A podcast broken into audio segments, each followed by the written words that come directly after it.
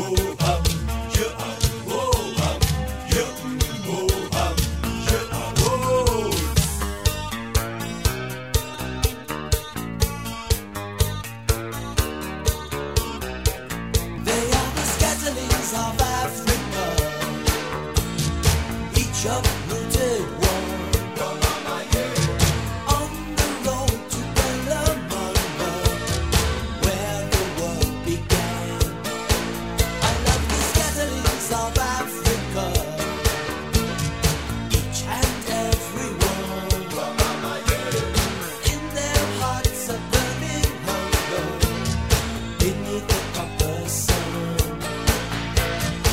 Bonjour à tous, bienvenue sur Bac FM et bienvenue sur l'émission Histoire d'Afrique. Ici on découvre un petit peu tout ce qui s'est passé dans le passé de l'histoire de l'Afrique, sur ce continent que finalement on connaît pas assez.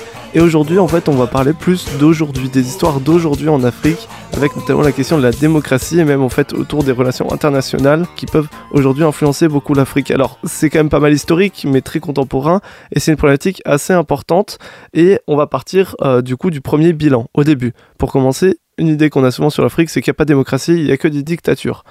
Et malheureusement, c'est plutôt le cas. Euh, quand on fait le bilan de la démocratie aujourd'hui en Afrique, on remarque qu'il y a beaucoup d'États qu'on peut qualifier d'autoritaires ou de dictatures, et même certains pays sont encore en guerre civile, donc avec une impossibilité d'avoir vraiment une gouvernance sur le territoire. Euh, quand on regarde le rapport de The Economist, qui font euh, tous les ans euh, un rapport sur la démocratie avec une note, un indice démocratique, qui mettent une note sur 10, on voit que, en gros, la moyenne en Afrique est aux alentours de 4 sur 10, donc ce qui leur permet d'être qualifiés malgré tout comme un régime hybride et pas encore régime autoritaire, ils sont à la limite. mais la moyenne mondiale est à 5,5, et par exemple en Europe, on est quasiment à 7 sur 10. Donc, euh, ça montre que en Afrique, globalement, euh, la mouvance est vers le bas euh, démocratiquement, et il y a forcément une grande, grande question, une grande problématique autour de ça. Certes, mais en même temps, il y a des cas où en Afrique, la démocratie marche. Faut pas généraliser. Il y a des pays où effectivement ça tourne bien, où le vote et la représentativité des citoyens marchent plutôt bien. Alors l'exemple auquel on pense souvent, et moi le premier, c'est le Botswana, qui est réputé pour avoir une telle démocratie avec en plus un système très spécifique qui prend en compte aussi les, spécificités locales, etc. Donc il y a vraiment, j'en parlerai plus tard euh, dans cette émission, mais il y a vraiment une démocratie qui marche très très bien au Botswana. Je l'avais déjà évoqué dans la toute première émission. Il y a aussi des richesses qui permettent au Botswana du coup d'être stable et qui a fait en plus des investissements plutôt intelligents et pas euh, comme certains pays qui peuvent se mettre à dépenser dans des projets un peu fous et qui ne marcheront pas. Ici, le Botswana a préféré euh, rester sobre et efficace, et ce qui a permis à ce pays-là de s'installer comme une vraie démocratie efficiente. Mais on a d'autres pays où ça marche bien, notamment sur les îles. L'île Maurice, quand on regarde l'indice de The Economist, c'est l'État africain le mieux noté, euh, avec une note euh, supérieure à celle de la France, si je ne me trompe pas. Et donc l'île Maurice est connue et reconnue comme une excellente démocratie également, mais on peut se dire aussi que voilà, sur une île, c'est plus facile, il n'y a pas de tension par rapport aux voisins, vu qu'il n'y a pas de voisins, il y a, moins de population, etc.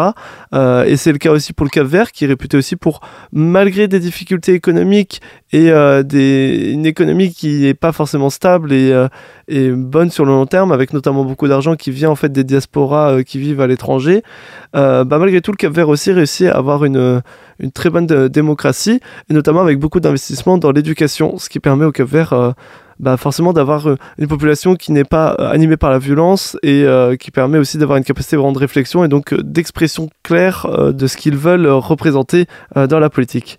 Également, il y a l'Afrique du Sud, qui est connue comme euh, un, pays démocratique. Alors, évoqué beaucoup d'affaires de corruption, certes, mais globalement, l'Afrique du Sud est quand même une démocratie comparée à beaucoup d'autres États. Il y a moins de violence, euh, les élections sont à peu près propres, etc. Euh, le seul problème, c'est qu'aujourd'hui, les partis à la tête, enfin le parti à la tête, qui est le parti qui est issu de Nelson Mandela, profite de cette position un petit peu intouchable de descendants de Mandela pour pouvoir se permettre certains écarts notamment en, matière de corruption. Mais malgré tout, l'Afrique du Sud reste démocratique, euh, reste un État plutôt démocratique, et même on s'attend à d'ici peu un changement avec l'opposition qui pourrait prendre le pouvoir. Après, comme autre État démocratique qu'on peut citer, il y a le cas du Ghana, euh, j'avais évoqué avec Nkrumah, une, constitution et un gouvernement qui étaient déjà prêts avant même l'indépendance, et donc une indépendance qui s'est faite dans le calme, dans la paix, et donc le Ghana là-dessus a pu construire quelque chose avec un État plutôt démocratique, avec un système un peu à l'américaine, euh, avec deux partis opposés. Euh, et enfin, j'ai envie d'évoquer aussi la Zambie, qui aujourd'hui, quand on regarde les statistiques et les avis, n'est pas forcément un État très démocratique, en phase de transition, mais qui est dans une vraie mouvance. Notamment depuis l'élection du président Akande En 2019, il y a un vrai mouvement en Zambie qui est euh, de vouloir explicitement la démocratie dans ce pays-là et donc de tendre plus avec ses voisins du sud plutôt que ses voisins du nord. Voilà, au sud, il y a le Botswana, il y a la Namibie que j'ai pas évoqué qui marche aussi bien, l'Afrique du Sud, alors qu'au nord de la Zambie, c'est des pays où c'est beaucoup plus dur, où c'est euh, notamment le Congo, où il y a l'Angola pas loin, etc. Où là, pour le coup, on peut parler de dictature. Mais maintenant, on peut se dire, ok, euh, là on a cité des États où la démocratie marche, quelques-uns c'est un peu un exploit, d'autres c'est parce qu'ils ont des richesses. Finalement, c'est pas un peu trop facile de juger de la démocratie dans les États africains, parce que finalement, euh, ils n'auraient pas d'autres priorités, les Africains. Enfin, on peut se dire, euh, d'abord, on va manger, après on verra pour la représentativité, pour que notre souveraineté soit assurée, etc. Et c'est vrai, c'est plus facile de faire des reproches depuis un pays riche, stable, où on peut se préoccuper de nos questions démocratiques, et c'est plus facile pour un pays riche d'instaurer une démocratie. On peut voir quand même une certaine corrélation entre la richesse d'un pays et son état démocratique, mais c'est pas forcément le cas. Et tout de même, les problèmes, les soucis démocratiques sont quand même soulignés, parce que déjà, utiliser la pauvreté euh, et le fait d'être africain comme moyen de légitimer l'autoritarisme, on peut pas accepter ça. C'est pas parce qu'on est pauvre qu'on peut pas être démocratique. J'ai cité notamment l'exemple du Ghana en comparaison avec ses voisins, donc on peut dire un contexte à peu près euh, semblable au Ghana, mais qui euh, beaucoup ont des meilleures richesses, notamment un meilleur PIB par habitant, une meilleure économie, mais en parallèle ont une bien moins bonne démocratie. Donc finalement, cet argument de la richesse, il est valable, mais vraiment que dans une certaine mesure. Et donc finalement dire que c'est des Africains, qu'ils ont se concentrent sur d'autres choses, sur pouvoir survivre, ne pas mourir de faim, etc. C'est très simpliste comme vision et euh, elle est pas juste non plus. Euh, surtout qu'elle peut défendre les régimes autoritaires et c'est un peu trop facile. Et pour illustrer ça, je vous propose de faire une première petite pause pour se reposer un petit peu euh, et euh, illustrer notamment le cas du Sénégal où encore aujourd'hui il y a beaucoup de, violence après l'arrestation d'Ousmane Sonko et donc de la potentielle réélection de Macky Sall alors qu'il théoriquement dans la constitution ne peut pas être réélu. Et je vous propose du coup d'écouter un morceau alors qu'il date un petit peu mais qui est aujourd'hui malheureusement beaucoup d'actualité. Hashtag Free Sénégal de Deep Dundougis qui donc évoque tous ces soucis de démocratie au Sénégal.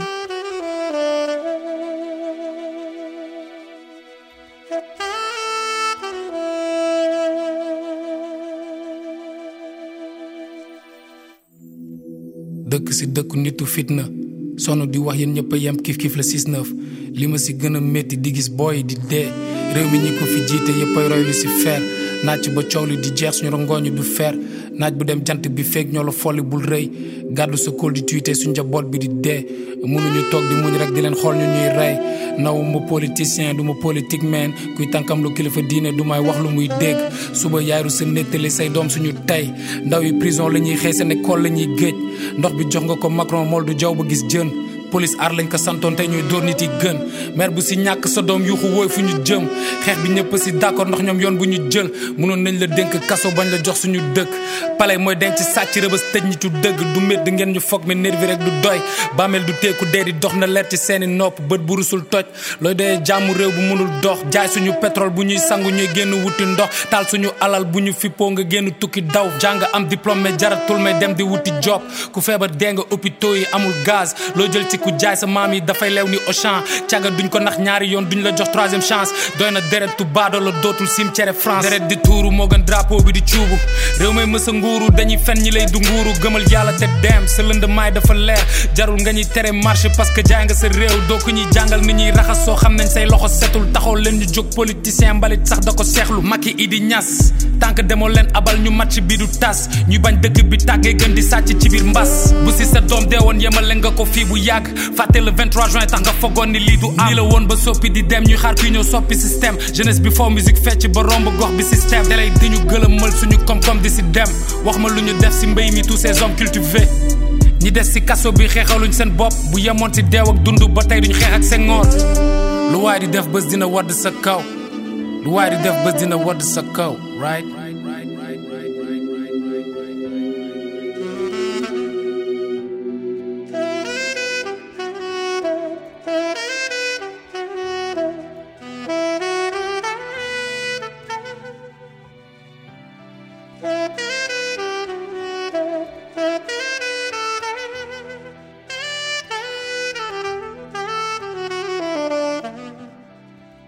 c'était hashtag Free Sénégal de Deep Doudougis sur Bac FM. Nous sommes dans l'émission Histoire d'Afrique et nous parlons donc des soucis démocratiques que peut rencontrer l'Afrique aujourd'hui. Et donc cette chanson qui proteste contre le régime de Macky Sall au Sénégal euh, en est vraiment l'exemple euh, de la volonté locale de certains citoyens d'avoir vraiment de la démocratie et pas de corruption. Euh, et donc contredisant l'argument que je pouvais avancer avant, disant que bon, on est en Afrique, les habitants sont pauvres, il y a, y a peut-être deux priorités. Et euh, malgré tout, cette question de légitimer les régimes autoritaires, certains euh, présidents euh, très démocratiques, ironiquement, se permettent d'utiliser cet argument pour légitimer leur régime. Je citais l'exemple du Ghana et de ses voisins. Bah, dans ses voisins, on peut citer le Bénin, qui aujourd'hui est dirigé par Patrice Talon, qui est un, un brave homme qui, pour lui, la stabilité et la richesse sont prioritaires et ensuite viendra la démocratie. Donc pour lui, il faut assurer un régime euh, dur euh, avec un régime autoritaire qui permet une certaine stabilité et une vraie production des richesses pour ensuite assurer une démocratie. Euh, c'est un argument qui peut s'entendre totalement aussi. Et de l'autre côté, on a, enfin non, de l'autre côté du même camp, pardon, on a aussi Paul Biya qui lui a dit qu'il faut endiguer certaines libertés pour conserver les libertés globalement. En gros, il parlait de répression policière contre des mouvements opposés au régime de Paul Biya, qui est donc au pouvoir depuis plus de 40 ans maintenant. Et donc en fait, selon lui, euh, l'Afrique et notamment le Cameroun, dans son cas-là, euh, ne sont pas encore totalement prêtes pour avoir toutes les libertés. Donc en fait, bah forcément, il y a certaines, notamment des libertés d'expression, euh, des libertés d'opinion, qui vont être endiguées pour assurer globalement des libertés. Alors c'est ce que disent Paul Biya et Patrice Talon, mais enfin c'est des arguments qui peuvent être clairement controversés. Voilà, comme j'ai dit, le Ghana, lui de l'autre côté, c'est un pays bien plus pauvre que le Cameroun ou le Bénin, que les deux pays du coup que j'ai mentionnés. Et pourtant, on a une vraie démocratie avec des libertés civiles relativement respectées vraiment dans la relativité de l'Afrique, le Ghana, c'est un peu une darling, c'est un peu un petit diamant qui ressort euh, de tout ça. Mais bon, on a vu tout ça, on a vu des critiques réelles dans les pays qui peuvent être considérés aussi, euh, dans des pays même considérés comme des systèmes démocratiques ou hybrides, parce que j'ai évoqué le Sénégal tout à l'heure, mais effectivement, le Sénégal, aujourd'hui, il est perçu comme une démocratie en Afrique. Dans l'Afrique de l'Ouest, à part le Ghana, il n'y a pas beaucoup d'États qu'on peut voir plus démocratiques que le Sénégal mais pourtant il y a des critiques encore et euh, beaucoup de difficultés et je pense que si ça peut se jouer avec euh, beaucoup d'enjeux en relations internationales. C'est ces enjeux-là, historiquement et même encore aujourd'hui dans les relations internationales, qui peuvent expliquer toutes ces difficultés démocratiques. Donc tout d'abord on peut parler tout simplement de la difficulté d'installer un, un, État post-colonial, donc un État post-colonial donc qui est né en fait du colonialisme, qui s'est émancipé de l'occupation d'un empire colonial. Alors déjà, il y a quelque chose de tout bête, hein. c'est que bah difficile d'avoir une pour l'État d'avoir une vraie souveraineté sur un territoire avec des frontières qui ont été dessinées euh, de façon, euh, je dirais, aléatoire ou par des négociations entre des États qui n'avaient que d'autre intérêt que de piller les ressources. Euh, donc finalement, c'est difficile d'avoir un État qui est vraiment représentatif d'une nation, de quelque chose comme ça. et donc il y a beaucoup de mouvements sécessionnistes, il y a la difficulté d'imposer par exemple une langue tout simplement sur certains pays ça peut poser beaucoup de soucis, même si euh, certains États peuvent s'en sortir avec ça, malgré tout. Euh, bah, dans l'autre sens, c'est assez compliqué. Et ça, pour le coup, c'est le cas pour tous les États d'Afrique. C'est-à-dire que même l'Éthiopie ou le Libéria, qui n'ont pas été colonisés, ont des frontières forgées par le colonialisme, puisque leurs voisins ont été colonisés et on leur a laissé, on leur a un petit peu octroyé euh, les quelques frontières qui restaient. Donc, forcément, déjà, juste mettre en place un État, c'est compliqué dans ce contexte où on est de frontières qui ont été choisies arbitrairement par des personnes totalement exogènes. Euh, donc forcément, avec ce contexte-là, c'est difficile de mettre en place une souveraineté sur l'État. Et donc forcément, euh, bah, à partir du moment où on a une difficulté de mettre en place une souveraineté sur l'État, on a du mal à mettre en place une démocratie. Ensuite, on peut parler des emprises néocoloniales. J'avais parlé dans l'émission précédente sur le néocolonialisme. Bah forcément, il y a beaucoup de pression des entreprises, beaucoup de corruption. Euh, il y a une certaine fragilité face à l'emprise des États occidentaux qui, eux, ont beaucoup, beaucoup d'intérêt à mettre en place leur production et donc continuer ce régime de hiérarchique entre euh, les États occidentaux en haut et euh, les États africains en dessous. donc beaucoup de corruption, une forte pression des entreprises, où il y a beaucoup de, de répression pour assurer la production de certaines ressources.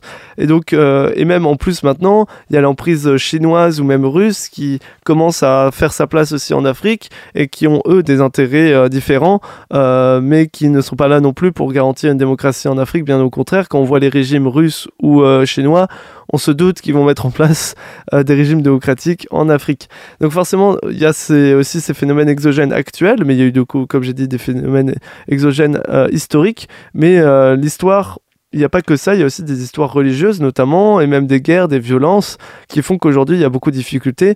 Et euh, par exemple, euh, je citerai euh, les djihad. En Afrique, on a quand même encore beaucoup de mouvements djihadistes. je cite uniquement comme exemple Boko Haram au Nigeria, qui est un mouvement donc dans le nord du Nigeria qui veut mettre en place du coup la et un État islamique. Et donc forcément, bah, le Nigeria se retrouve en guerre civile et donc a des difficultés à assurer la démocratie dans son pays. Et de l'autre côté, par exemple, on a le Maroc avec le roi qui est placé un peu comme dans le rôle de défenseur contre les mouvements islamistes, puisque lui-même émane de la religion musulmane, mais lui, du coup, avec un islam forcément un petit peu plus réservé. Et donc, euh, l'État marocain peut être considéré comme un État qui est protégé contre les mouvements euh, islamistes, mais malgré tout, bah, avec un roi qui a encore beaucoup de pouvoir, avec... Euh, un régime qui est encore hybride, qui est pas très loin de la dictature non plus, mais pas non plus quand même. Donc malgré tout, il y a, ces difficultés-là, du coup, sur le point de vue des djihad, des questions religieuses et notamment des mouvements islamistes. Mais on peut parler aussi des conflits intramilitaires. Donc là, on est juste sur des guerres, euh, des guerres civiles, comme au Soudan, on a vu récemment, avec des, groupes de militaires qui veulent prendre le pouvoir. Enfin voilà, des enjeux autour de prendre le pouvoir sur le pays. Ça arrive malheureusement assez fréquemment en Afrique, pas beaucoup en Europe, par exemple. Et donc le cas du Soudan, euh, qui est très récent, est un cas qui illustre parfaitement, où du coup le Soudan va se retrouver encore euh, pour quelques années condamné à mettre en place un régime répressif pour éviter ce genre de, de conflit intramilitaire, ou le, aussi, aussi le mouvement de contestation réussi à prendre le pouvoir va mettre en place une vraie répression pour assurer et affirmer son pouvoir. Donc forcément, il va y avoir beaucoup de soucis. Il y a des questions de sécession aussi. Euh, notamment en Somalie. En fait, euh, l'État somalien a deux mouvements sécessionnistes qui ont maintenant même mis en place une sorte d'État qui, dans les faits, existe mais qui n'est reconnu par personne. Euh, et en plus, la communauté internationale n'a pas envie de les, les, reconnaître parce que déjà la Somalie peine beaucoup à nourrir ses habitants, à, instaurer une certaine souveraineté sur son territoire. Alors si en plus on leur enlève deux parties de leur territoire, ça va être beaucoup plus compliqué. Donc le Puntland et le Somaliland, pour l'instant, ne résistent pas avoir euh, leur indépendance, mais du coup forcément, vu qu'il y a un mouvement de sécession, vu que la Somalie a du mal à vraiment avoir l'emprise sur son territoire, c'est même vraiment difficile en fait d'estimer la démocratie dans ce pays-là, parce qu'on sait même pas vraiment où est-ce qu'il agit.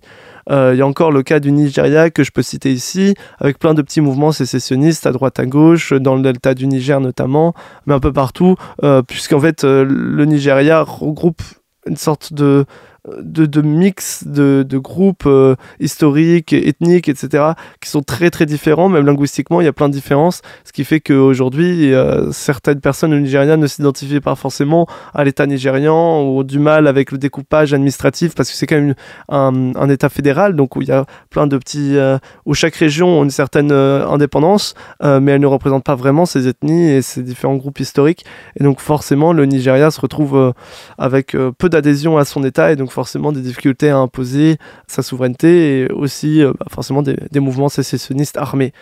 Euh, on peut également parler euh, des enjeux autour des ressources convoitées, notamment en Angola, avec le cas de l'esclave de Cabinda, qui est en fait un bout de terre qui appartient à l'Angola mais qui n'est pas relié directement à l'Angola, qui est bloqué entre euh, le Congo et le Gabon si je ne me trompe pas, donc un peu plus au nord de l'Angola.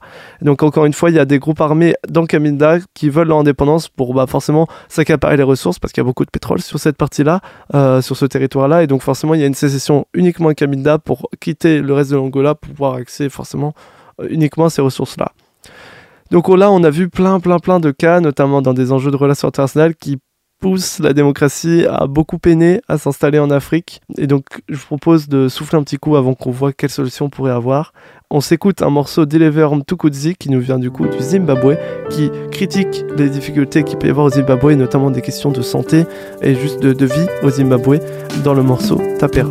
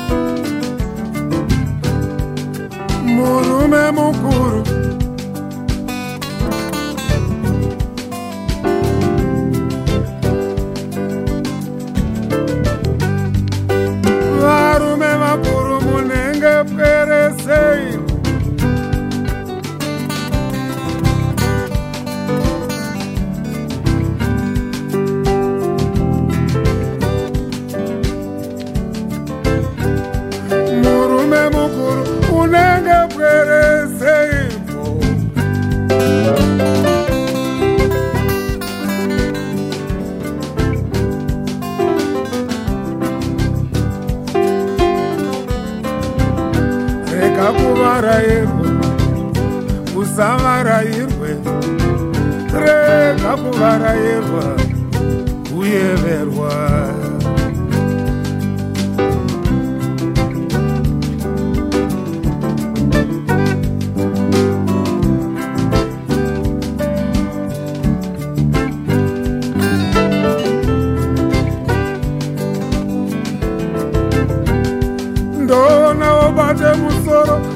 ubate musana pakati pemhandara tapera. Tapera. Tapera wanu tapera.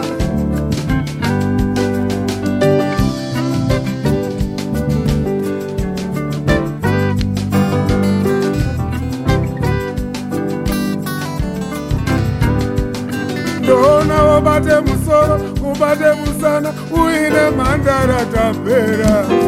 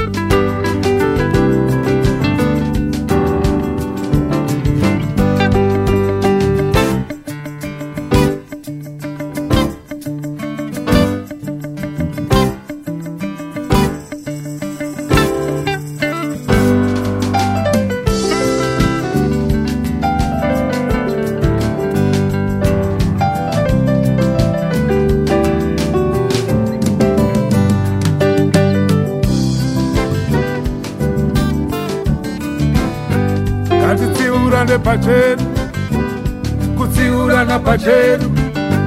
Tototsiurana pachedu varume kutsiurana pachedu. Tapera.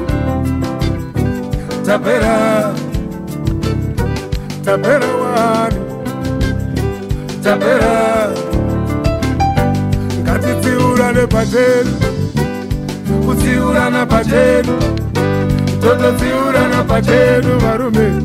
Kutsiurana pachedu tapera tapera tapera wani tapera kusanyara kusanyara kusanyara kusanyara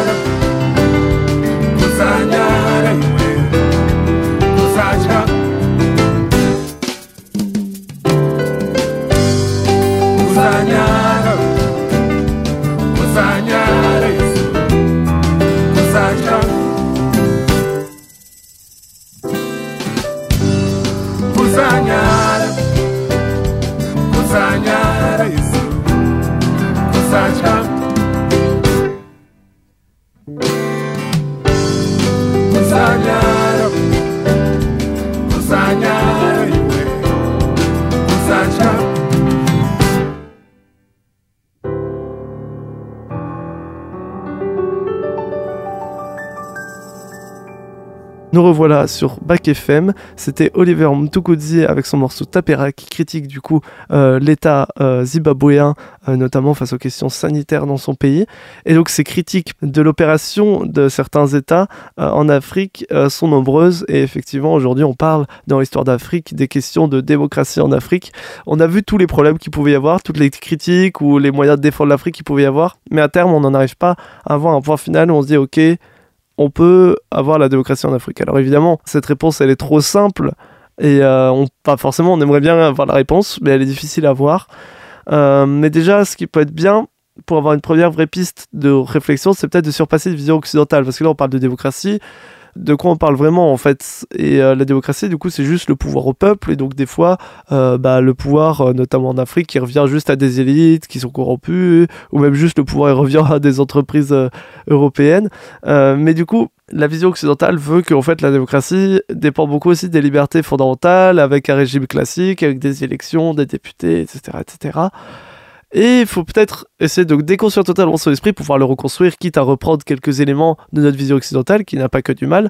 Mais le problème, c'est qu'elle est difficilement applicable en Afrique. Comme j'ai dit, notamment par rapport à l'histoire, c'est très difficile de se dire, ok, on va mettre en place une démocratie libérale avec des libertés individuelles, avec des élections, avec une chambre haute, une chambre basse, un président, un premier ministre. C'est trop compliqué parce que ces pays-là, eux, ce serait déjà un, système qui a été importé de par euh, l'Europe, donc pas forcément avec une adhésion, un attachement à ce système-là.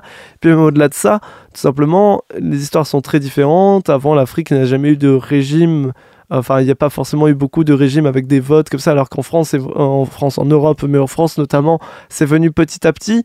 Donc c'est difficile de le mettre en place et de l'appliquer. Et surtout qu'il y a beaucoup de cultures locales en Afrique qui changent, évidemment selon les pays en Afrique, mais euh, qui peuvent remettre en question tout ce système-là euh, de démocratie libérale parce qu'en fait, il y a un attachement à la prise de décision administrative qui est différente en, Afrique. Notamment, voilà, j'évoquais le Maroc, bah, il y a question de la religion, il y a un attachement à la religion et pour euh, pas mal de citoyens marocains, euh, malgré tout, avoir un roi qui émane de la religion, c'est logique, ça fait sens et c'est pour ça qu'il faudrait conserver le roi. Pour pas mal de citoyens, c'est pas le cas pour tous évidemment, mais aussi on peut évoquer le Nigeria avec notamment la présence des chefs locaux, donc qui émanent plus ou moins euh, naturellement en fait des villages, des coins, etc. Et qui eux, du coup, malheureusement aujourd'hui, euh, subissent beaucoup de pression et perçoivent énormément de corruption. Et donc euh, leur influence en tant que lobby auprès des députés nigérians est finalement peu démocratique puisque ces chefs locaux sont soumis à beaucoup de, de corruption. enfin soumis, ils acceptent aussi beaucoup de corruption, faut le dire. mais si on institutionnait si on mettait dans les institutions ces chefs locaux, ça pourrait donner quelque chose de bien. Et c'est ce qui est donné au Botswana. Parce qu'en fait, au Botswana, il y a un régime qui est vraiment hybride entre la démocratie libérale à l'européenne et quelque chose qui prend en compte vraiment quelque chose de propre à son pays. Parce qu'en fait, le Botswana, on peut considérer que c'est même la plus ancienne démocratie du monde, ou du moins la qui n'a pas changé de forme, avec notamment la démocratie villageoise des crottes-là, où en fait, bah, tout simplement dans le village, les citoyens se mettent tous euh, sur la place et discutent tous ensemble pour prendre une décision tous ensemble. Il y, avait, il y a vraiment un engagement de prise de décision administrative globale qui se fait tous, enfin vraiment de façon collégiale. Et aujourd'hui, en fait, à chaque fois, euh, il y a des chefs... Euh, euh, qui émanent un petit peu de cette démocratie villageoise, qui sont choisis de façon collégiale dans les villages, émanent de ça du coup ces chefs euh, villageois qui viennent de la démocratie de village, des Krotsi, euh, et qui sont eux, du coup, maintenant ont même une place dans les institutions botswanaises. Parce qu'en fait, le Botswana, au moment de son indépendance, a prévu ça, et donc aujourd'hui une chambre de députés qui sont élus sur un système en fait qui est le même que le système anglais, voilà, par circonscription, etc. Et de l'autre côté, on a une sorte de Sénat, une chambre basse euh, ou chambre haute, je confonds toujours les deux termes, je suis désolé, euh, mais euh, du coup une chambre qui est, qui est plus à titre consultatif, même par ailleurs officiellement, elle n'est pas vraiment, elle est que à titre consultatif, mais qui vient vraiment valider la proposition de loi en fait, comme le Sénat en a en France, bah, dans les faits, la chambre consultative des crottes là, et ben en fait elle est elle vient vraiment euh, valider la loi. Et euh, aujourd'hui, c'est très difficile au Botswana d'envisager un projet de loi qui ne passe pas par la validation des crottes-là, tant leur importance est culturellement, localement euh, au Botswana. Ce qui fait que le Botswana est une très bonne démocratie parce qu'il y a ces crottes-là.